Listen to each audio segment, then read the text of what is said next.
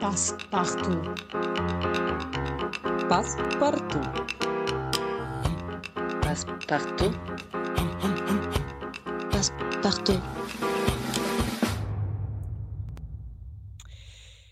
Nesta semana celebrou-se o Dia Internacional da Lembrança do Holocausto e nos 77 anos sobre a libertação de Auschwitz pelo exército soviético, e diria eu mais do que nunca, convém lembrar, tal como escreveu Leonard Cohen num poema de 1964 chamado All There Is to Know About Adolf Eichmann.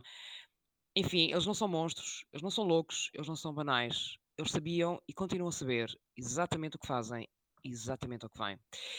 E estes 77 anos, afinal, foram ontem, mas também foram hoje. E, portanto, ao dever de lembrar. E porque ao dever de lembrar, vamos começar com números. Bergen-Belsen, 37 mil prisioneiros assassinados. Buchenwald, cerca de 56 mil. Dachau, 40 mil. Majdanek, 78 mil. Mauthausen, 90 a 100 mil. Neuengamme, 45 mil. Stutthof, 61.500. Ravensbrück, 30 a 35 mil. Treblinka, diz-se 1 milhão. Auschwitz, mais de 1 milhão. Portanto, é imperativo não esquecer não renunciarmos às nossas responsabilidades perante a história e à nossa própria condição humana. Está em causa o imperativo de tornar visível o que o nazismo de ontem quis manter invisível e o que os nazismos de hoje pretendem negar. E eu começo o programa assim porque é urgente uma memória para criar sempre uma cultura de ética e política que previ, previna que a história se repita, que se repitam estas feridas e que, que não permita que ninguém se isente de uma responsabilidade histórica. Foi em 27 de janeiro de 1945 e, portanto, foi hoje. E quando, nas eleições de 1928, o Nacional Sozialistische Deutsche Arbeitspartei ganha 12 lugares, enfim, na altura aparentemente não houve nenhum sobressalto. Mas quando nas eleições de 1930 esse mesmo partido se torna o segundo maior partido parlamentar, com 107 eleitos, o mundo também pareceu continuar igual, não é? Continuou a girar. Mas quando nas eleições de 1932 o partido conquista 230 lugares e se torna o maior no Reichstag, também, aparentemente, tudo continuou igual. Mas a 30 de janeiro de 1933, a 30 de janeiro de 1933, curiosidade, faz amanhã 89 anos, um homem de aspecto ridículo é nomeado Reichskanzler pelo presidente Hindenburg. O resto, como sabem, muito bem, é história. Era um homem de aspecto ridículo e até hoje sobrou o horror que eu vos falei, pelo qual eu comecei o programa. E, como eu dizia ontem numa conversa entre amigas, até hoje eh, temos vários exemplos de homens igualmente ridículos, desqualificados, a quem vamos dando uma e outra vez desconto e deixamos passar, porque enfim, não vamos beliscar, porque são trauliteiros, mas a verdade é que estão no poder, com poder e pelo voto popular. E, portanto, cumpre-nos resistir, cumpre-nos falar disso, cumpre-nos cumpre-nos não nos calarmos, porque hum, é o nosso país, o nosso país é o nosso lugar de fala. Não é, Anabela? É verdade, é verdade. E, e, um, e já falámos muito disto esta semana, as duas, um, e, e também partilhar aqui convosco que, que há é, é, esta, isto que a Susana acabou de falar, de, de que nos cumpre uh, ter uma voz perante, perante todos os uh, novos uh, uh, extremistas que há por aí, um, é, é, essencial.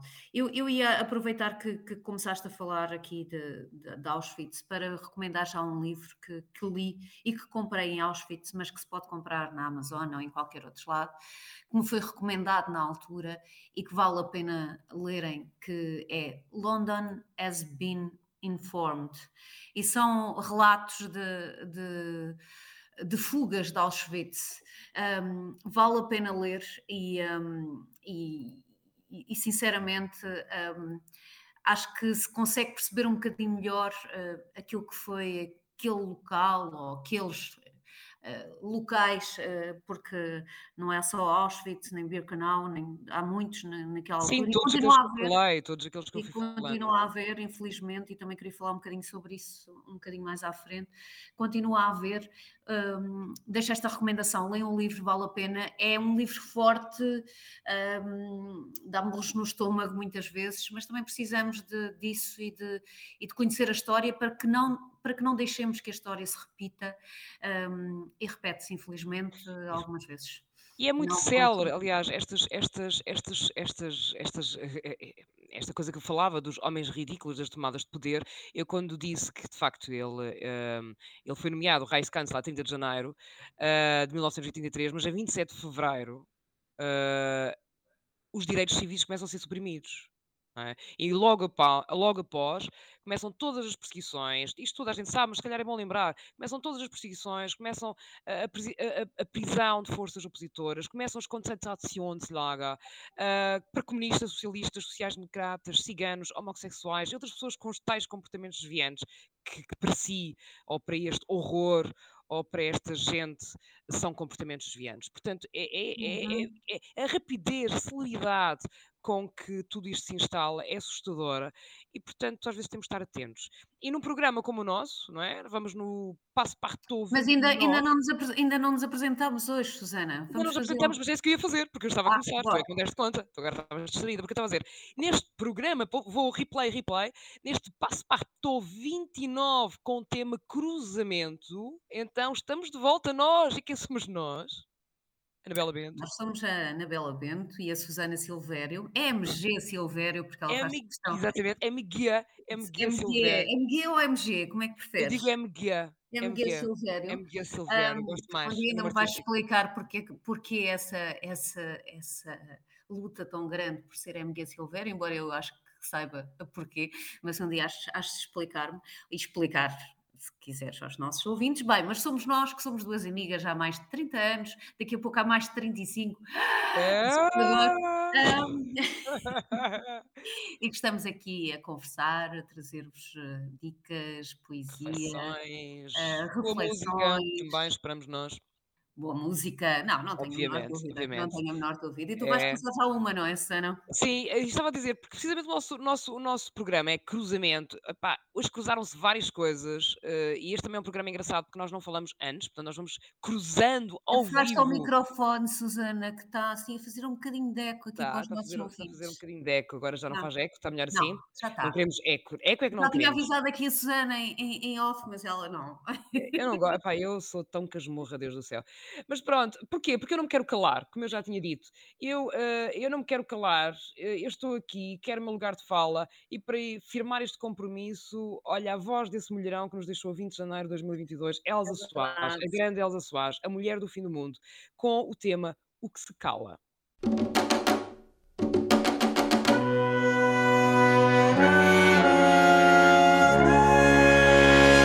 Mil nações moldaram minha cara. Minha voz uso para dizer o que se cala. O meu país é meu lugar de fala.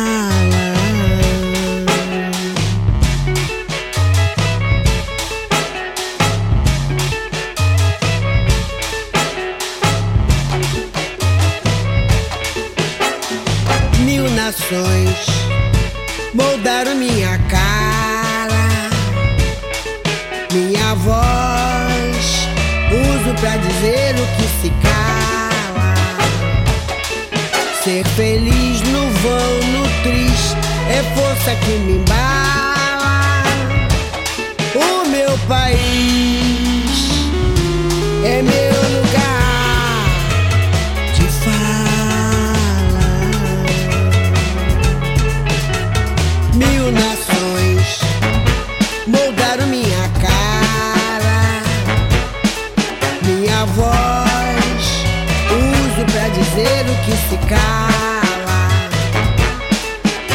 feliz no vão, no triste, é força que me bala. O meu país é meu lugar de fala. Pra que separar? Pra que desunir? Por que só gritar? Por que nunca ouvir? Pra que enganar? Pra que reprimir? Por que humilhar? E tanto mentir? Pra que negar? Que o ódio é que te abala O meu país é meu lugar de fala. O meu país, mil nações moldaram minha cara,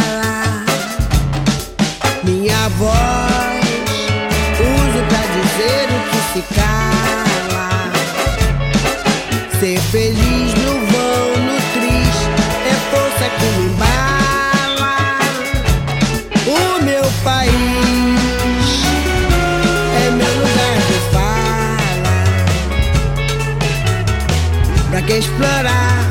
Pra que destruir? Por que obrigar? Por que coagir? Pra que abusar? Pra que iludir e violentar?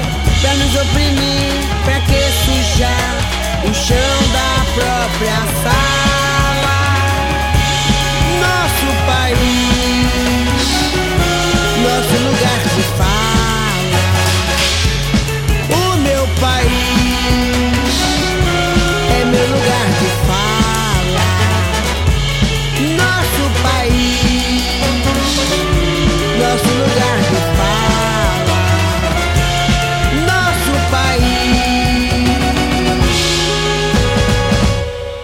Nosso lugar de fala.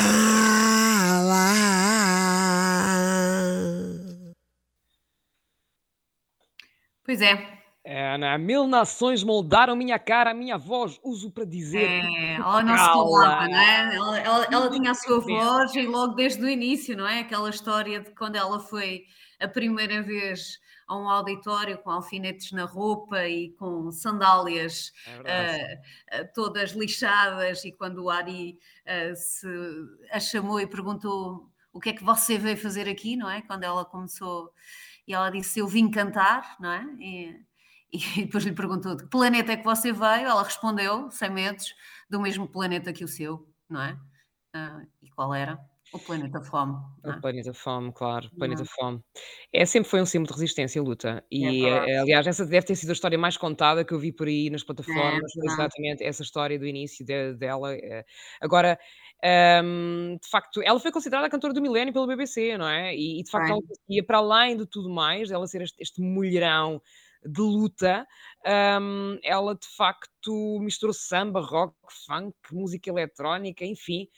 Sim, ahm, muito- e muito, sempre muito aberta a, novas, a novos Exatamente. desafios, apesar da idade que tinha. E Exatamente. este apesar eh, tem aqui, não, não tem que ter, mas, mas de facto ela morreu com 90 e picos anos, não é? Portanto, sim. eh, e ainda há pouco tempo lançou um, um disco com, com esses desafios todos. E com novidade e com vidão que ela teve, não é? Porque mesmo o grande Exatamente. amor, aquela coisa. eh, Agora falavam muito desta curiosidade, ela ter morrido num dia 20 de janeiro, portanto o Garrincha também morreu no dia 20 de janeiro, Uhum. ah, 39 anos depois de ele ter morrido, que foi assim o grande romance, intenso e conturbado. Mas Garrincha batia em Elsa Soares, não é? É verdade. Ahm, ah, e portanto. e a Muitos, não era só ele, mas, mas sim, Sim, muitos. mas eh, agora por falar, porque foi o romance que foi muito É. falado, não é? Ahm, e a própria mãe dela, aliás, morreu num acidente de É. viação de um garrincha alcoolizado, de um carro que ele É conduzia verdade. e Há ali um padrão, sim. Um sim, portanto, ela teve de facto uma vida hum, complicada. sofrida. Veio desse, sim, sim. é verdade, veio desse planeta fome. Hum, e ela dizia que mantinha, trazia sempre consigo um alfinete para não se lembrar. Eu acho que, olha, lá está a Uhum. importância da memória e como, como se tem que honrar. Mas sim, é isso, é isso. Para se lembrar disso, não é? É verdade. Lembrá-la, lembrá-la por isso também. Olha, mas já que estamos a falar de mulheres e, e, ah, e a, a Elsa Soares dizia que Deus é mulher, tenho um amigo que já, que já falei aqui várias vezes que também diz, que é, que é, que é o Cristiano Mangovo, grande, grande pintor, ele justifica porque também, mas a Elsa Soares dizia que Deus é mulher e já que estamos a falar de- dela e de mulheres e daquilo que... Eu, eu gostava de falar um bocadinho sobre sobre a questão da- das mulheres e o medo das mulheres dos talibã e tudo aquilo que está, que está a acontecer no Afeganistão, que muito se falou no início, Uhum. mas que depois, entretanto, as pessoas esquecem-se, mais uma vez, a memória. Ah, é muito fácil, é, muito, é só com coisas recentes, falamos, falamos do que aconteceu esta semana e esquecemos naquilo que, falamos daquilo que continua a acontecer. E gostava de vos, de vos alertar, até porque, ah, de facto, a arte é um meio de de chamar a atenção para muitas coisas e a própria, a própria artista de que vou falar diz que a arte muda a mente das pessoas e as pessoas mudam o mundo. E, e é uma artista afegã uh, que é, é, que neste momento não sei se continua lá ou não, mas que é grafiteira, e eu acho que o nome está correto. Ah, sim. grafiteira, sim. e que Um, uh, fez vários grafites sobre aquilo que, que era o possível futuro das mulheres sobre, sobre o domínio do, dos talibã. E vale a pena ver, uh, procurem na net.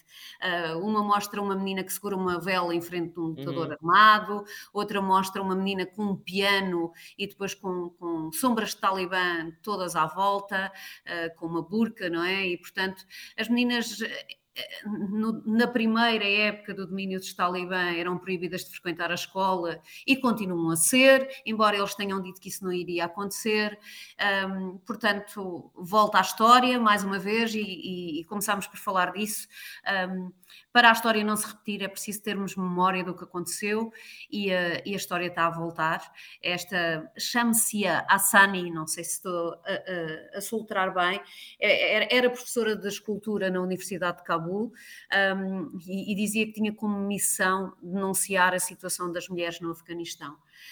Um, também aqui uma história, nasceu no Irão, de pais que fugiram da guerra civil um, e foi a primeira afegã a dedicar-se à arte de rua e a retratar este universo feminino no Afeganistão.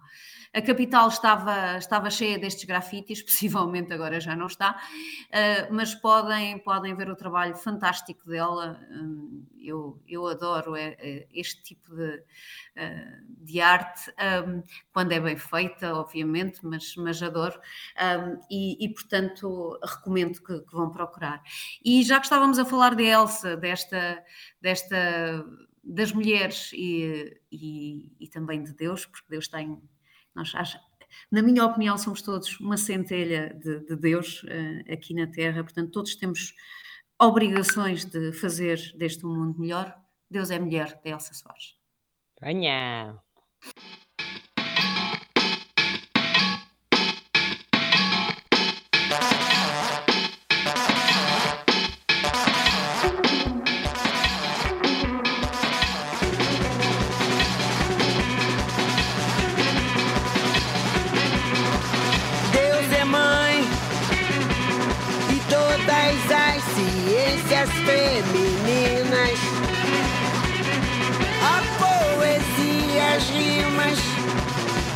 Seu colo de Madonna.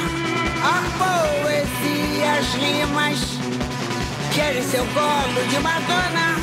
Pegar carona nesse seu calor divino, transforma qualquer homem em pedra bruta nesse seu colar de braços. A dureza dos fatos. Deus é mãe e todas as ciências femininas. A poesia, as rimas, querem seu colo de Madonna. A as rimas. Quero seu colo de Madonna, pegar carona seu calor divino. Transforma qualquer homem em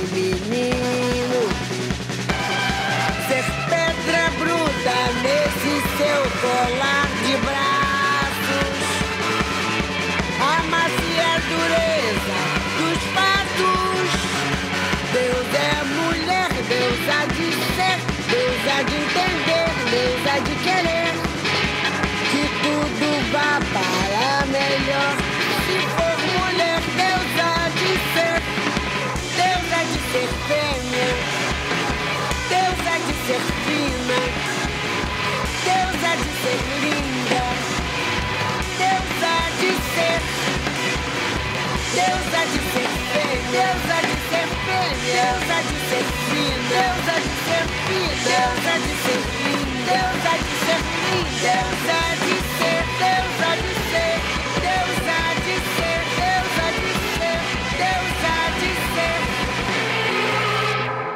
Deus é mãe. Ai. Muito bom, não é? Grande Elsa Soares. Grande Elsa Soares, é verdade, é verdade. 29, ah, duas seguidas, não é para toda a gente, é para a rainha.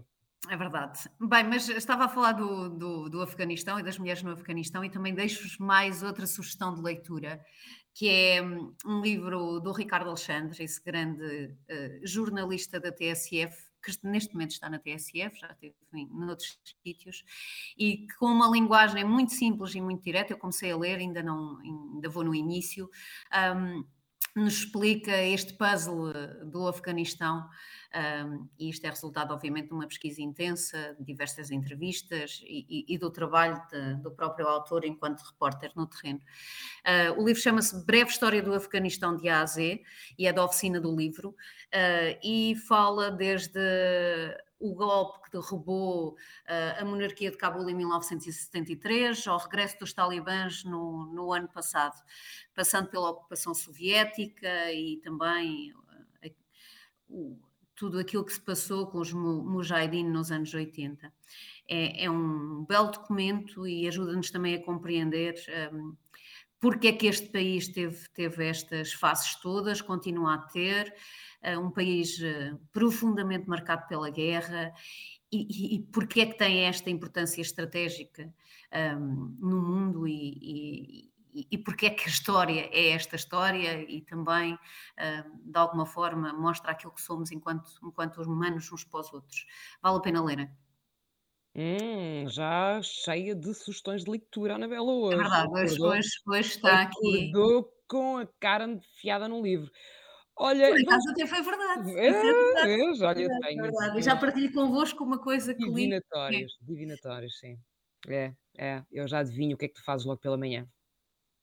E das minhas insónias, não é? Não, não é só pela manhã, é Olha, mas pronto, continuamos com cruzamentos, porque bastam duas, dois, basta o cruzamento de duas retas, no fundo, para, para encontrarmos um ponto, e o ponto ao Não, encontro. matemático, hoje falas Não, não, não, eu já, eu já, não é a primeira vez, Anabela, que eu te surpreendo com este meu lado, com este meu lado das ditas ciências exatas.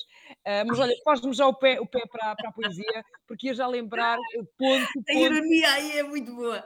ponto, encontro, não é? E como dizia Vinícius de Moraes, a vida é arte do encontro, embora haja, haja tanto desencontro pela vida. Isto para mim É é um lema, adoro, adoro sempre. E, e quando, eu, quando eu pensei no ponto, no encontro e no desencontro, lembrando de Istambul, tu disseste, temos uma amizade quase a fazer 35 anos, é lamentável que a única viagem que temos feito em conjunto, ah, longa ou curta, mas esta até durou alguns dias, foi precisamente a Istambul. É é, verdade, não foi é? a única viagem que fizemos em conjunto. É E, e estranho, mas é nunca, verdade. nunca, e foi um cruzamento de pessoas muito engraçado, foi uma viagem que foi de facto um cruzamento Muitas inaugural. mulheres também, muitas Muitas mulheres. mulheres, muitas E mulheres. um homem, E o homem, coitado, que, que coitado não, coitado não, agora estava a dizer coitado, cadê? Ele teve um olha para dizer, coitado. coitado, porquê? Exatamente, coitado porquê? Não, coitado porque ele estava às vezes com um ar pesaroso a olhar para nós porque não nos calava, porque era uma grupeta Ainda por muito cima foi quem organizou a viagem, quem é? organizou, mas o melhorio tinha, tinha tanto sangue na Barreiras, Diogo Barreiras, grande tanto, grande Diogo Barreiras, um grande abraço para ele. grande Mas nós temos todas tanto, tanto sangue da guerra que o gajo, a certa altura, quer dizer, ele tinha organizado, mas aquilo depois teve o rumo próprio que nós lhe demos. Portanto, é só É por isso que dizia, coitado. Ele bem que planeou, ele bem que planeou, mas saiu tiro pela culatra, porque nós é que decidimos basicamente o que é que, o que, é queríamos fazer. Pá, eh, sangue da guerra, lá está, mulher, mulher, não é? Ah, mas estava-me a lembrar-me, aliás, de uma, de uma volta fantástica que fizemos pelo Estreito do Bósforo, em que nos rimos, acho que nunca, não me lembro de ter rido tanto como Eu nessa não, fabulosa viagem. também Nesse, não. e, Poucas e pronto, vezes na vida me ri tanto durante tanto tempo. é verdade. Ainda acredito que os Ah, gases daquele, daquele, daquele daquele, barquito, não é? daquele barquito alguma que não sei como é que não se virou no Bósforo, ah, teriam qualquer coisa que nos fez rir tanto, porque É era, verdade. Mas para além deste cruzamento delicioso que foi esta viagem e que me traz sempre belíssimas memórias, e hoje também se falamos de memórias boas e más, e de as honrar na nossa vida, mas o Estreito do Bósforo, de facto, divide esta Istambul, ah, que é uma cidade para além de ser vibrante, extraordinária, lindíssima, mas que tem estas duas componentes, como sabem, asiática e europeia, portanto, é aqui uma encruzilhada de uma série de opções contraditórias. Então, se o nosso tema é cruzamento, eu não vejo como não falar de Istambul. Tu estavas a falar de livros, olha, e fugimos já aqui também, era a minha, última referência ao falar de Istambul, mas pode ser a primeira. Um, uh, é de Istambul uh, o Orhan Pamuk, uh, o escritor que Uhum. ganhou o Prémio Nobel da Literatura em Tão bom, 2006, tão bom, precisamente tão com uma obra chamada Istambul. Uh, aliás, na altura, a Academia Sueca, quando atribuiu o prémio, até destacou, destacou uh, a obra com, referindo o seguinte, e estou a citar, em busca da alma melancólica da sua cidade natal, Pamuk encontrou novos símbolos para retratar o choque e o cruzamento de culturas, que é, no fundo, isso que Istambul é, não é? Um, e, portanto, olha, vou ler este livro. É, é, é muito interessante, porque há aqui um, um rosário desfiado na primeira pessoa de memórias, mais uma vez, deste narrador, com um belíssimo retrato de uma cidade onde ele nasceu, eh, aliado ao declínio de uma família. Portanto, eh, é, um, é, um, é, um, é uma boa maneira de entrar ou de sair de Istambul, eh, mas fala-nos desta geografia identitária única que Istambul representa, dividida, como eu dizia, entre a Europa e a Ásia, entre uma cristandade e o Islão também, se quiserem. Portanto, de facto, um romance admirável. Mas, mas pronto, olha, visitam Istambul. Uh, sempre foi um importante ponto estratégico, porque está ali a mediar o Mar Negro e Mediterrâneo, como sabem, fundado em, em, em 667 a.C. Olha, agora eu estava a esperar que tu me disseste, olha, agora está a historiadora. Mas pronto. Estou aqui também, caladinha, estou aqui caladinha. ficaste caladinha, não é? Portanto, passou de Nova Roma para Constantinopla, que é um nome que eu adoro, e em 1930, então sim, passou a designar-se Istambul, como é conhecida hoje. E eu trouxe. Como vou esta olha, semana, isto não interessa nada para a história, mas, mas é curioso. Não, interessa, interessa porque ah, ah, ah, ninguém se lembrava de ter nevado em Istambul ah, durante, durante, eu já não sei, mas parece que 60 ou 90 anos, já não sei exatamente. Ah, e portanto nevou esta semana em Istambul e portanto também trouxe imagens incríveis. Mas para quem não acredita na, aos negacionistas das alterações climáticas, eu aconselho a que vejam estas, estas imagens e, e se não quiserem ver imagens de, de outro país qualquer, bem, vão à segunda circular, vejam, vejam aqueles separadores centrais e vejam as papoilas que já lá existem. Papoilas em janeiro, meus senhores. Papoilas em janeiro.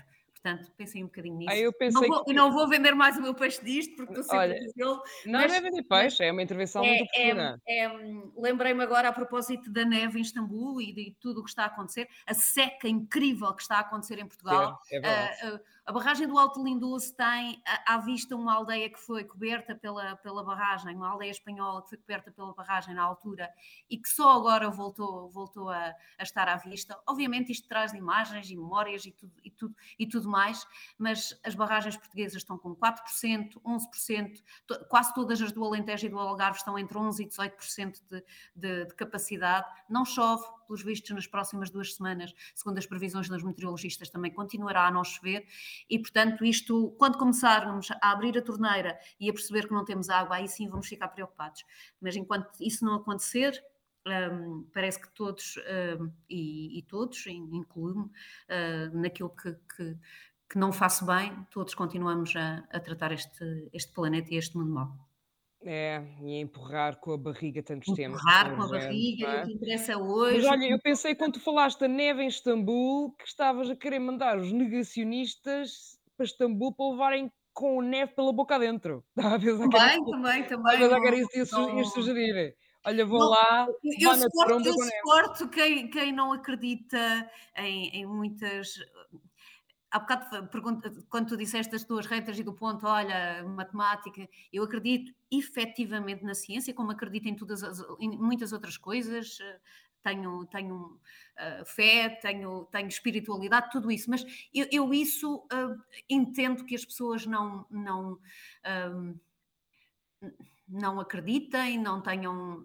Entendo perfeitamente, e, e- agora na ciência, a ciência é uma coisa, é, é exato, é, é demonstrativo, tem hipóteses, tem teses, tem, tem, tem, tem depois conclusões, há, há estudos, há, há- é demonstrado, tudo é demonstrado.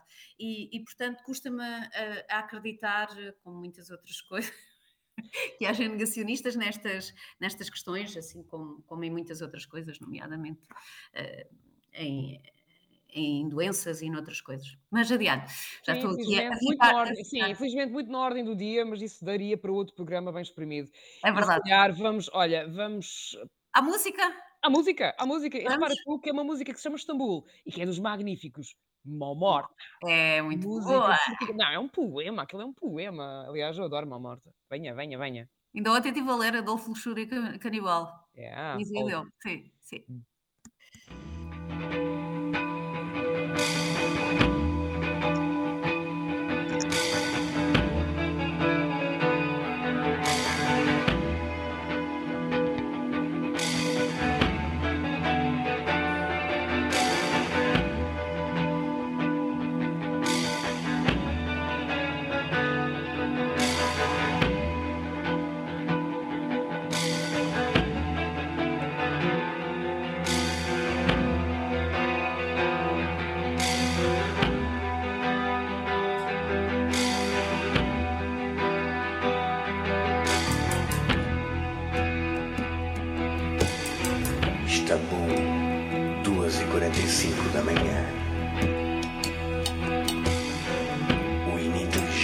Vozear da turba multicolorida do grande bazar, a sua azáfama mercantil e o insistente zumbido provocado pela amálgama de apitos e motores dos veículos a cruzarem a Ponte Galata deram lugar à quietude. Da janela do quarto avista-se o porto e as brilhantas luzes dos navios ancorados. Cidade mergulha em sulcalcos até ao Bósforo, com os minaretes das mesquitas a riscarem o céu. Está um calor infernal, abafado. Uma ligeira aragem transporta uma longínqua canção árabe que entra pelo quarto na sua hipnótica languidez. De repente,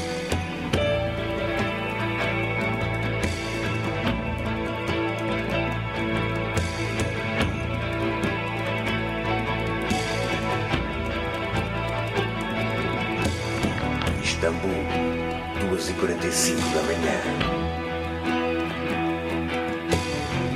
Omar está a dormir, um braço pendurado para fora do leito. Era o que ele, Mustafa, devia estar a fazer. Mas o maldito calor e a excitação em que se encontra impedem-lhe de adormecer. Até o momento, correra tudo bem. Já tinham a loira que o Emir Ali Keita encomendara e a julgar pela amostra ele ia ficar satisfeito. No entanto, não conseguia deixar de se preocupar com o dia seguinte, com a longa jornada de Istambul até o Emirato. Uma vez mais, pôs-se a rever mentalmente o percurso, sobretudo as partes mais complicadas, uma passagem para o Irão ou a tomada do barco em Linca. Com a ajuda de Allah, devia decorrer tudo bem. Reconfortado por este pensamento, Mustafa começa a ceder ao cansaço, os olhos a fecharem, a cabeça a pender. De repente.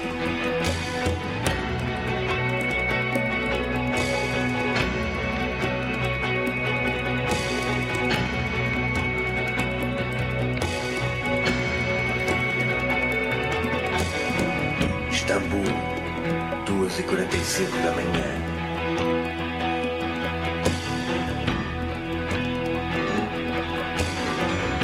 Não entendia como pudera acompanhar tão facilmente os dois turcos que conhecera no jardim da universidade. É verdade que se sentia particularmente excitado depois de uma manhã de compras todas aquelas mãos que aproveitavam para afagar enquanto ajudavam a provar uma peça de roupa ou um artefacto de joalheria. Mas isso não explicava a leviandade com que o seguia.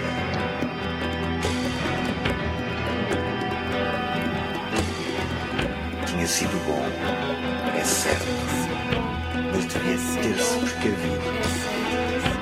alguém, qualquer coisa, menos ter ido como for.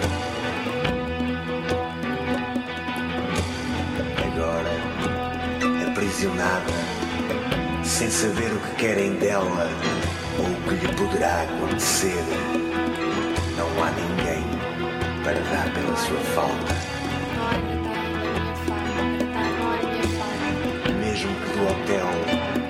Participem no seu desaparecimento, não deixou qualquer pista que permita encontrá-la. Está entregue a si próprio.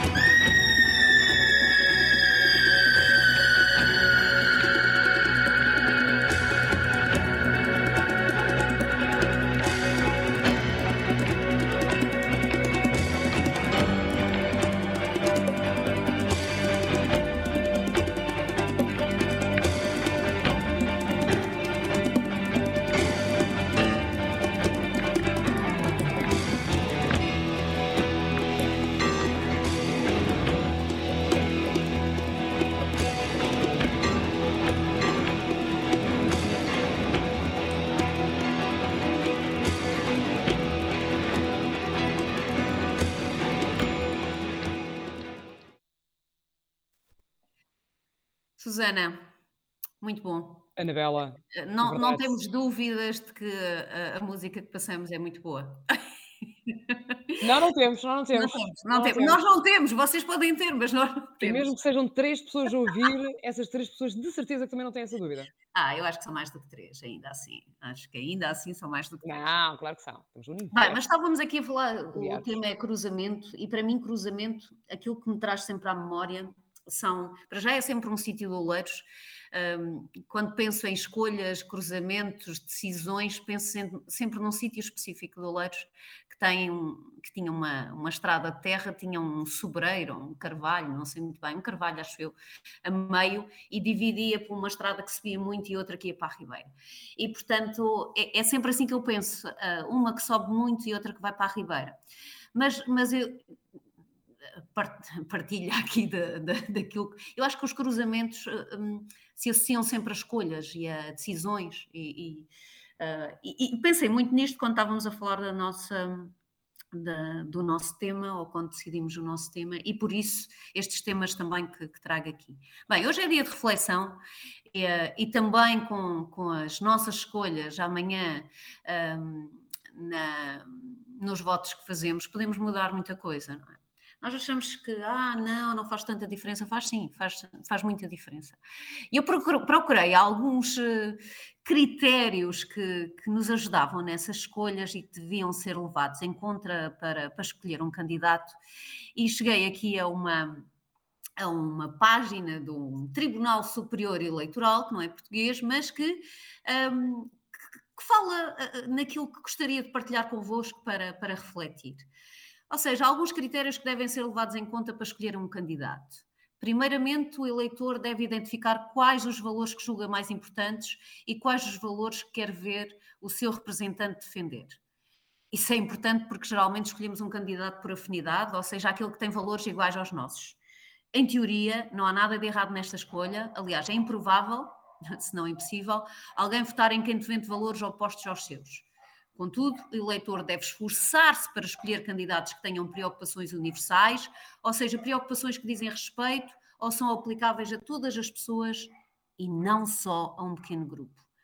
Para saber o que, o que é que o candidato pensa, o eleitor deve conhecer a sua carreira, assim como a sua atuação ao longo da vida, o seu histórico de vida, a sua postura ética e a sua conduta diante da sociedade. Olha, eu já me estou a rir, se queres que diga. Se o discurso do candidato não condiz com a sua atuação em outros momentos da vida, isso é um indício de que ele pode estar a mentir.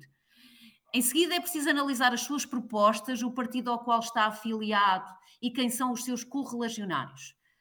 Além disso, é preciso ver as suas, se as suas promessas são viáveis e compatíveis com o cargo que ele pretende ocupar.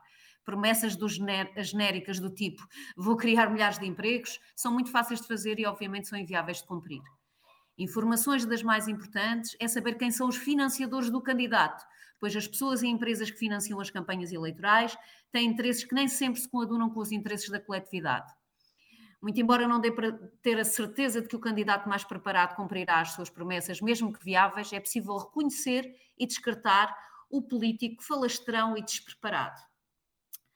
Para obter mais informações sobre os candidatos, devemos ficar atentos aos seus uh, planos, a notícias, jornais, revistas, às propagandas eleitorais veiculadas no, na, na, comunicação social, embora isto valha o que vale, e fazer pesquisas e, e ver debates entre os concorrentes. E desta forma, um, acredito eu, pelo menos tenhamos mais informação para saber alguma coisa sobre o, os candidatos. Um, o, que é que, o que é que eles pensam, o que é que realizaram em mandatos anteriores, as suas propostas, e depois, obviamente, há outros mei, meios de veículos de, de, informação a que podemos aceder. Um, órgãos de, de, legislativo, de justiça eleitoral, algumas ONGs. Bem, um, informemos-nos uh, da melhor forma possível para tomarmos a melhor decisão amanhã. Acima de tudo, um, não se abstenham, vão votar. Olha, achei Estavas-te a rir, desculpem, mas, mas não, achei, achei a, a, a, o texto tão uh, assertivo relativamente àquilo que temos que pensar e refletir, e hoje é um dia de reflexão. Sim, eu até, eu até, eu até quero falar de já coisas que eu... Já, Sana? Já, já, já, eu já, já. Eu a mobilidade. Uh, meu voto já lá está e espero que sirva um, para o que se impõe. Uh, Mas com certeza, todos servem. Uh, agora, um, eu estava-me a rir porque estava-te a ouvir nesse, nesse, nessa tua listagem tão. tão não é minha, não é minha, acabei de ler. Listagem que, debitaste, mas tão, tão, tão oportuna, não é? Uh, estava-me a rir porque, porque nós temos uma democracia doente uh, neste país. Um, se calhar a democracia está doente, se calhar também é uma reflexão que temos que fazer, porque não é só neste país. Mas a realidade é que nós temos a concorrer e neste momento podem ser votados, podem, quer dizer, e, e, e têm representação parlamentar, que é o que me preocupa. Um, quer dizer, eh, aliás, estava, estou à procura da palavra, desculpem, mas bom, vamos falar do partido e de líder, vamos fazer assim. Uh, temos um partido e um líder que foram ao tribunal e que foram, uh, e, e, houve um processo vitorioso, aliás, nós falámos disso ontem, eu recordo desta troca de palavras, não é? Por causa de um episódio absolutamente repugnante de racismo. Isso diz muito sobre um líder e diz muito sobre um partido. Uh, e, portanto, quando temos em democracia, temos alguém que se destaca pela mentira, pela calúnia, pelo ódio avulso, uh, trauliteiro, mas com assento parlamentar, como dizia eu, e, isto passa que sem, sem verdadeira indignação, sem verdadeira indignação, não é? E permitimos que isso exista, este, este já chega ao limite uh, do, do objeto. Portanto, de facto, a democracia está doente. Quando nós temos um, um, ainda um outro candidato que se permite nestes, nesta, nesta ignomínia que foram muitos destes, destes debates, debates. de nada tiveram debates de, nem de ideias de fundo, nem de esclarecimento. Alguns, nem todos. Um, não, a grande maioria não teve. Honestamente não teve. A grande maioria não Eu teve. acho que nem todos. E acho que é um fácil... Sim, mas aí vamos permitir uh, fazer aquela coisa idiota, vamos, vamos concordar em discordar. Uh, também vale o que vale, o que interessa é um, que as pessoas o tenham visto e que tenham, e que tenham de ir tirar do melhor, não é?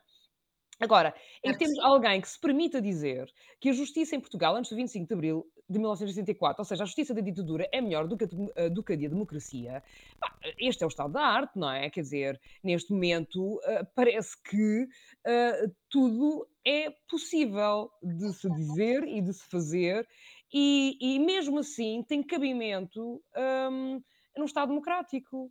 Portanto, a democracia está doente.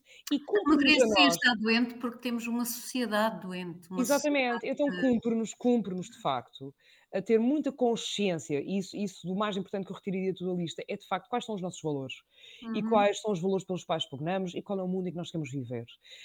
Um, e, e há de facto discursos que em nada se coadunam com aquilo que me parece sequer ser um olhar equilibrado sobre as pessoas, a vida das pessoas e o respeito básico pelos direitos fundamentais pelos quais andamos a lutar. E não é assim, como eu dizia quando eu falava no início deste programa, uh, Auschwitz-Birkenau foi libertado há 77 anos, é hoje. Portanto, uh, não é ontem, é hoje. Nós, infelizmente, continuamos a ter que voltar a relembrar direitos básicos e fundamentais do ser humano.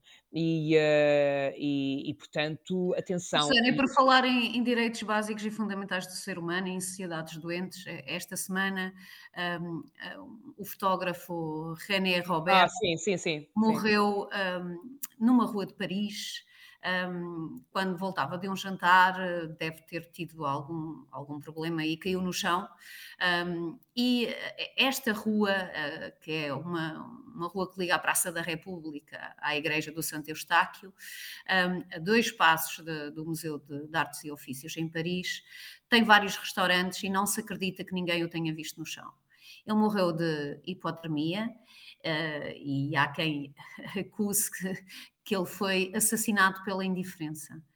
Este, este fim de vida trágico deste, deste fotógrafo, que fotografava muito flamenco e, e, e muito, muitos artistas de flamenco, um, acho que nos ensina algo sobre nós mesmos. E, um, e o curioso desta, desta história trágica é que quem acudiu o octogenário foi um sem-abrigo ou quem tentou acudir, porque já não foi possível, que chamou os serviços de emergência às 6h30 da manhã. Acho que vale a pena refletir sobre isto. É, quer dizer, não tem nada de curioso, tem apenas de, eh, quer dizer, os valores, hum, nós lá condenamos nós com as caixinhas dos valores, não é? Hum, quem está na rua hum, não, não é destituído uh, da empatia pelo outro, não é? E, um, não, de todo, de todo, não, não foi isso que quis dizer. Mas, mas, quando eu digo curioso é porque passou muito, passaram provavelmente muitas pessoas e não, e não. Sim, porque infelizmente vivemos, lá está, quando a democracia está doente, e tu disseste bem, a sociedade está doente, uh, temos que fazer, se calhar, essa reflexão do que é que está a ser importante para nós. É? nesta nossa correria, eu já tenho falado muitas vezes da coisa do neon e da correria desemprestada em que andamos, um, mas quais são os nossos valores? E de facto, o resultado destas eleições pode ser muito essa inversão de valores, se calhar, que se está a colocar, não é? E que é isso que me assusta. Mas pronto, voltemos a Istambul, que estávamos lá tão bem, não é? Naquela bela memória. Vamos agora, pertinente reflexão, Anabela, mas posso voltar a Istambul? Posso? Pode, assim, de claro. repentinho. Porque eu estava a falar em Istambul e quando falei de Istambul lembrei-me de outra coisa que é igualmente importante. Olha, que também é uma. que também vai desaguar aquilo que são os pontos importantes de muito do que temos falado. Porque Istambul, tal como Salónica e Amsterdão, foram cidades que acolheram os judeus sefarditas portugueses. Quando eles foram os, os portugueses, e não só, aliás, quando eles, os sefarditas, os sefarditas, quando, os judeus sefarditas, aliás, quando foram expulsos de Espanha e de Portugal. Portanto, Eu também tenho dificuldade em dizer a palavra sefarditas. Sefarditas, sefer, tenho que estar aqui, sefarditas. É. Exatamente. E eu tenho um, um grande fascínio, nomeadamente pela língua dos sefarditas, o ladino, um, e, e, pronto, trouxe aqui também isto, porque também é um cruzamento. Os sefarditas e, e esta língua uh, estão-nos no sangue, são parte da nossa diáspora. De alguma forma foram perpetuados naqueles ficaram, e agora sim em Portugal, os marranos, os cristãos novos, aqueles foram convertidos à força como estratégia de sobrevivência. Portanto, o ladino é também Portugal.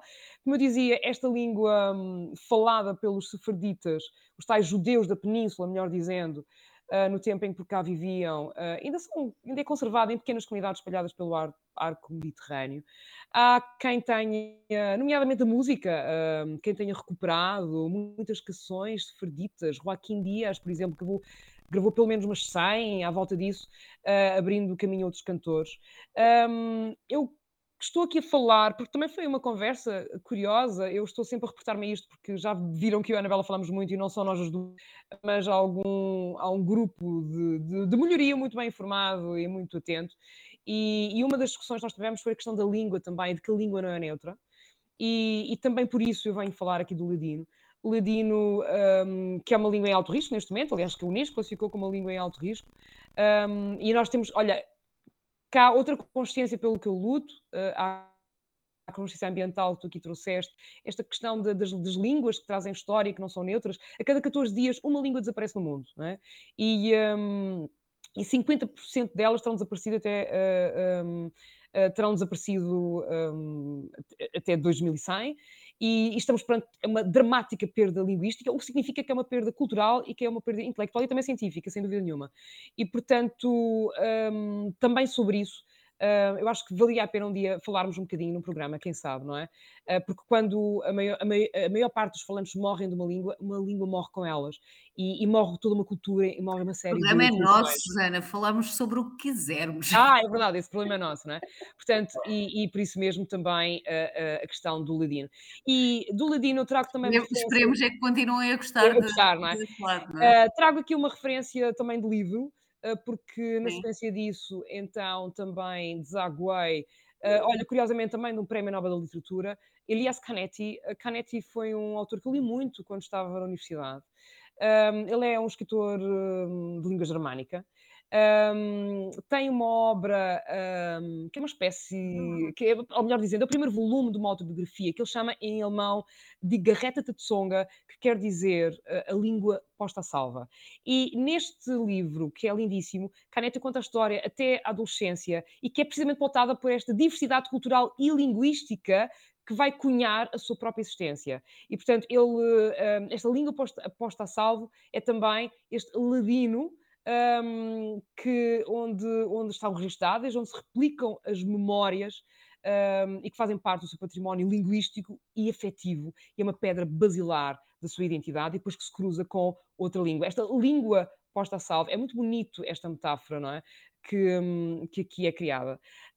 Um, portanto, olha, vão ler este livro também. esta língua ladino absolvida por Canetti e que não falava alemão e que é um veículo de ligação a um mundo enorme de diversidade. uh, e que permite adentrar neste, neste, neste, neste livro em particular uma série de universos, de cores e de intimidades. Portanto, olha, uma referência também de leitura que me parece honestamente muito interessante. Temos aqui outra referência de leitura aqui com o é? nosso Carlos Cerqueira nos é? no chat e ele, ele, tem muita razão porque diz que só, só, está a faltar falar sobre, sobre uma ponte, porque a ponte é um cruzamento de margens e de facto não, não sei ah, como não falei olha, pontes que eu gosto. Eu, eu, amo pontes. Eu, eu amo pontes. Gosto mesmo é muito. Mesmo. Como é que é possível? Ele, ele sugere pontos sobre o Drina do Ivo Andric, que eu nunca li, mas, mas fica aqui a sugestão, já fui aqui ver. Grande uh, capitão. É um romance histórico de um escritor jugoslavo, do Ivo Andric, um, e, e, pelos vistos passa-se em, em, torno de uma ponte Mehmet, uh, que atravessa o rio Drina e, per, e permanece como uma testemunha uh, de, de, tudo o que se passa ali. Portanto, acho que vale a pena um, ler o livro também, fica aqui a sugestão. Okay. Um, e para, para, para os nossos ouvintes e para nós próprios, não é? é Muito é, Esta, esta cidade é uma cidade que está na fronteira entre a, Sérvia e a Bósnia, portanto, uh, acredito que seja uma história interessante. Olha, por falarmos em cidades, eu posso continuar a falar em cidades? que isto está claro. tão bem alinhavado, não é? Istambul, agora o capitão fala dessa cidade, agora estamos aqui. E eu, na minha rúbrica. Essa parte. É, não, era um jingle, é o meu jingle da rúbrica Cinema. Eu, uhum. curiosamente, trago. Sabes como é que eu amo o cinema documental? E hoje deu-me precisamente para isso, para isso, para vos recomendar três, aliás, eram duas, mas depois surgiu um, um terceiro pelo nome do realizador, uh, e um chama-se mesmo A Cidade dos Mortos, portanto, de Sérgio Treffaut. Uh, é um. Foi precisamente, aliás, estreado na cidade do Cairo em 2009. E, um, e, e, é sobre a cidade dos mortos no Cairo, portanto, a maior necrópole do mundo, e, e, um milhão de pessoas vivem dentro deste cemitério, não é? quer em casas tumulares, quer nos edifícios que crescem em redor, enfim. E há tudo aqui neste cemitério, padarias, escolas, teatros de fantoches, sei lá, enfim, estende-se por mais de 10 quilómetros ao longo de uma autostrada um, e não deixa de ser uma aldeia, não é? E, e, e portanto, este, este, este filme do Truffaut, este, este documentário, aliás, melhor dizendo, que foi filmado, rodado ao longo de cinco anos, entre 2004 e 2009, uh, procura de facto mostrar, diria eu, essa alma, não é, deste espaço. Um, e pronto, olha, um, este, este documentário onde se pode encontrar com muitos milhões de pessoas, a Cidade dos Mortos, vejam, é uma recomendação minha. Uh, como falei aqui de Truffaut, lembrei-me, tu já viste o Paraíso de Truffaut, que saiu agora em 2021? Não, não viu, viu, viu o primeiro que falaste? Aliás, não, sim. Não. Uh, ele passou há muito pouco tempo na RTP2. Aliás, a RTP2 faz um belíssimo serviço público. Portanto, vejam uh, mesmo. Portanto, aí há que, que elogiar. Uh, é um documentário que assenta numa premissa que Treffaut gosta muito, que é retratar comunidades em torno da música, isso já tinha acontecido com o Alentejo também. E agora, este, este paraíso, que se passa no Brasil, é sobre grupos de músicos amadores, uh, todos para cima de septagenários, homens e mulheres, que se juntam regularmente a uma dada hora, sempre à mesma hora, para tocar e cantar. Uhum. E, um, e, o resultado é Maravilha. é absolutamente mágico, é maravilhoso. Aliás, como é que se chama o filme? Uh, Chama-se Paraíso. Para isso, não vi. Para isso. E tem uma hora e meia, sensivelmente, e tem momentos belíssimos. Aliás, há uma sequência. Com imensa vontade de ver. Não, por favor, há uma senhora que se chama Ilka, tem uma espécie de 100, quase 100 anos. Uma espécie, tem aproximadamente 100 anos. Uma espécie de 100 anos. Espécie de 100 anos. Parece os miúdos, tipo, tem tipo 100 anos. tem tipo 100 anos. Eu estava a dizer, tem uma, espécie, aliás, eu disse isso, eh, até, olha, até, até vou dizer que é quase um verso poético, uma espécie porque esta mulher eh, tem, tem, milhares de anos, quando a vês ali no filme, e é uma menina ao mesmo tempo. Mas pronto, tem, tem aproximadamente 100 anos, e ela está ali a preparar-se para, para cantar uma canção, mas não se recorda da letra totalmente. Então é lindo, porque Treffaut capta num plano lindíssimo ele a cantar, enquanto tem uma jovem ao lado dela que lhe vai segredando a letra. Muito é bom. lindo, lindo, lindo, lindo. Portanto, é um, é um documentário também com uma, com uma grande preocupação social e tudo que é social é também político uh, e é individual. E o individual é político, mais uma vez, também nos serve de reflexão, um, porque mostra estes músicos e cantores ir para casa, na sua intimidade, como eles vivem sozinhos. Uh, o, o, é um Olha, gesto, já estou com vontade de ver, já estou é, com é um gesto que humaniza muito a solidão e que, e que mostra a, a importância da comunidade e, e, da importância comunitária destes encontros musicais num jardim. Lindo, lindo, lindo. Lindo, lindo, Oh. Susana, a propósito de uma espécie de, de 100 anos, lembrei-me aqui de uma história que um, que um amigo me contou há pouco tempo e que, e que não, não eh, tenho mesmo que partilhar. Este meu amigo é pianista e, e toca habitualmente num sítio no Porto ahm, e, e houve um miúdo de 4 anos que, que estava lá e que, e que ficou um pouco ali a ouvi-lo tocar. Ele depois perguntou-lhe, como é que tu te chamas? E ele diz, ah Henrique, que idade é que tens? E ele responde, 4 anos, e tu? E o, e o Marco, este, o Marco Figueiredo, este meu amigo, diz: "Ahm, Então, e tu, quantos anos me dás? E o puto olha de alto a baixo e diz: 500? E o Marco diz: É, não, acertaste em cheio. Cheguei a jogar ao Berlim com o Pedro Álvares Cabral, morava na minha rua. E ele ficou a olhar e diz: Ah. E depois pergunta-lhe o Marco: Gostas de piano? E ele diz: Gosto. E, e o que é que queres ser quando for grande? E ele diz: Polícia e tubarão. Boa, sabes, diz o Marco. Eu também queria ser tubarão, foi a minha primeira escolha para andar aí pelos mares, mas depois fui para pianista. E o puto diz: Ah, também é bom. É maravilhoso. Grande, não, grande diálogo. Não, os diálogos, sim, sem dúvida, os diálogos É maravilhoso, 500 anos! Mas, E depois queria ser, quer ser polícia e tubarão. Este miúdo é, é o máximo, não é? É mesmo muito bom. Polícia de Tubarão ainda parece coerente. Eh, aliás, isto, isto dito do alto de uma. Agora parece uma adulta bacoca, não é? Eh, mas, eh, mas, mas olha que ele não disse uma espécie de 500 anos, ele disse mesmo 500 anos. 500, portanto, 500 acho que disse 500. 500, 500, estás a ver? Então Sim, ele ainda 500. foi mais, mais assertivo nisso. Ahm, bom. vou deixar a última, a última sugestão de documentário para o final, porque eu gostaria agora de falar, se calhar, do maior cruzamento de todos, Anabela, e depois sugerir uma música. Posso? Podes, podes. O maior cruzamento de todos, Sim, o maior cruzamento de todos, é um que é sugerido por António Gedeão, num poema que ele chama o Poema do Amor. Este é o poema do amor. Do amor tal qual se fala do amor semestre. Do amor. Do amor. Do amor. Este é o poema do amor. Do amor das fachadas dos prédios e dos recipientes de lixo. Do amor das galinhas, dos gatos e dos cães e de toda a espécie de bicho. Do amor. Do amor. Do amor. Este é o poema do amor. Do amor das soleiras das portas e das varandas que estão por cima dos números das portas, com begónias e avencas plantadas em tachos e em terrinas. Do amor das janelas sem cortinas ou de cortinas sujas e tortas. Este é o poema do amor. Do amor das pedras brancas do passeio com pedrinhas pretas a enfeitá-lo para os olhos se entreterem. E as ervas teimosas a descerem de permeio. E os homens de cócoras a raparem-nas e elas por outro lado a crescerem do amor das cadeiras cá fora em redor das mesas, com as chávenas de café em cima e o toldo de riscas encarnadas. Do amor das lojas abertas, com muitos fregueses e freguesas a entrarem e a saírem, e as pessoas todas muito mal criadas. Este é o poema do amor, do amor do sol e do luar, do frio e do calor, das árvores e do mar, da brisa e da tormenta, da chuva violenta, da luz e da cor. Do amor do ar que circula e varre os caminhos e faz remoinhos e bate no rosto e fere e estimula. Do amor de ser distraído e pisar as pessoas graves. Do amor sem amar nem lei nem compromisso. Do amor de olhar de lado como fazem as aves. Do amor de ir e voltar e tornar a ir e ninguém tem nada a ver com isso. Do amor de tudo quanto é livre, de tudo quanto mexe e esbraceja, que salta, que voa, que vibra e lateja. Das fitas ao vento, dos barcos pintados, das frutas, dos cromos, das caixas de tinta, dos supermercados. Este é o poema do amor. O poema que o poeta propositadamente escreveu só para falar de amor. De amor.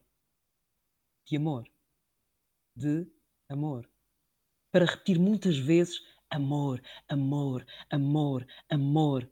Para que um dia, quando o cérebro eletrónico contar as palavras que o poeta escreveu, tantos que, tantos se, tantos lhe, tantos tu, tantos ela, tantos eu, conclua que a palavra que o poeta mais vezes escreveu foi amor amor, amor. Este é o poema do amor. E, para entrar já e para adoçar este quase que final programa para onde nos encaminhamos, eu sugeria um tema que eu amo de Gustav e que se chama Genua, que é um convite para a viagem e um convite para amar.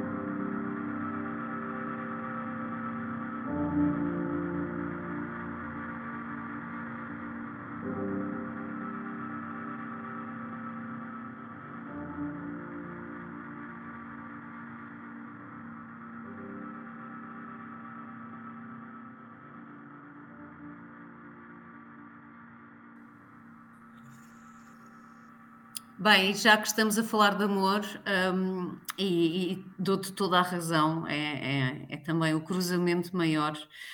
Hum, gostava também de passar uma música hum, que se chama Pontos de Exclamação, do, do jovem Dionísio, e que fala precisamente também de amor e dos pontos de exclamação associados. Vamos terminar fofinhas hoje. Vamos. Eu vou, eu vou terminar, aliás, com um poema para ti. Um poema para mim, que bom. Ok. Ouvimos poema e tema novo. Eu te amo tanto. Sato, me sentindo melhor, sabe? Nossa, acho que tipo, hoje é o primeiro dia assim que tô plena, assim. E eu tô muito feliz com isso, muito mesmo. Hoje eu assisti outro filme do Netflix, tô mantendo esse compromisso, né, de assistir um por dia. Eu pensei em você Por enquanto já são nenhuma da minha vida. Eu sei o que você vai dizer quando a foto aparecer. Vai curtir e vai sentir que o destino fez nos conhecer. Agarre, não largue essa mão. Se nos der sorte, vai levar São João. Toda noite eu quero que você diga que a vida foi feita pra viver. Dói o peito só de olhar o jeito que tu posa. Saudades, pontos de exclamação. Você está maravilhosa.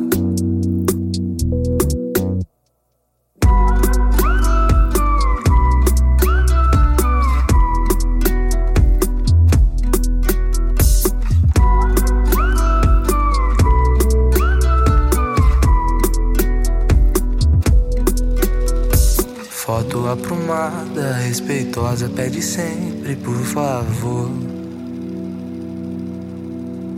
Mas todo dia implora, foda fora dessa linha de amor. Agarra e não larga essa mão. Se nos der sorte, vai levar São João. Toda noite eu quero que você diga que a vida foi feita pra viver. Dói o peito só de olhar o jeito que tu posa. Saudades, pontos de exclamação. Você está maravilhosa.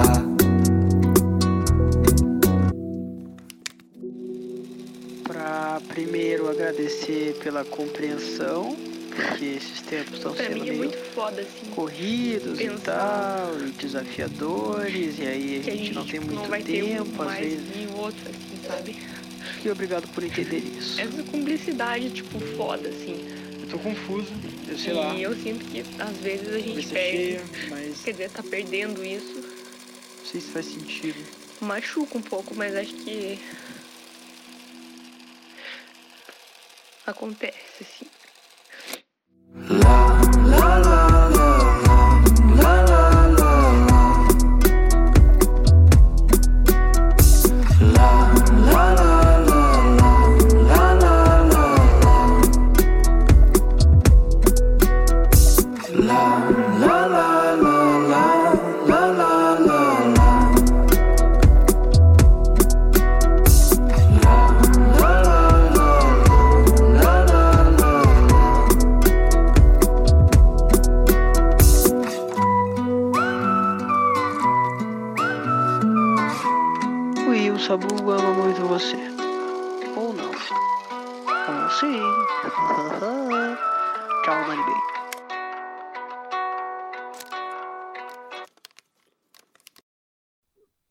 Bem, Susana, e vamos, vamos terminar, não é? Eu gostava de Vamos terminar terminar, com- vamos terminar. um poema que eu acho que eh, resume tudo aquilo que falámos por aqui, tudo aquilo que, que também já falámos, não só nestes fóruns, mas em muitos outros.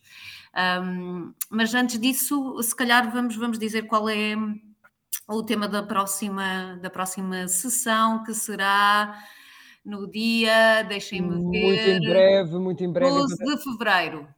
Exatamente, 12 de fevereiro, que grande dia! Não sei, não sei como é que vamos fazer isto neste dia. Mas vamos!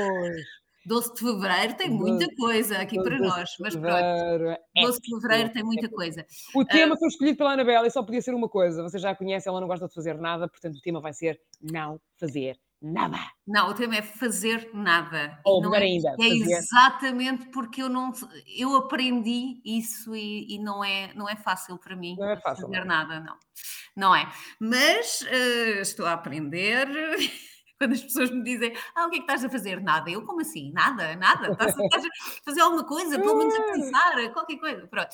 Não, mas, mas eu vou aprender e, e é um dos meus objetivos de vida é chegar ao final da vida e dizer. E não fazer nada. E tu perguntares-me a outra pessoa qualquer me perguntar o que é que estás a fazer? Eu, nada, nada.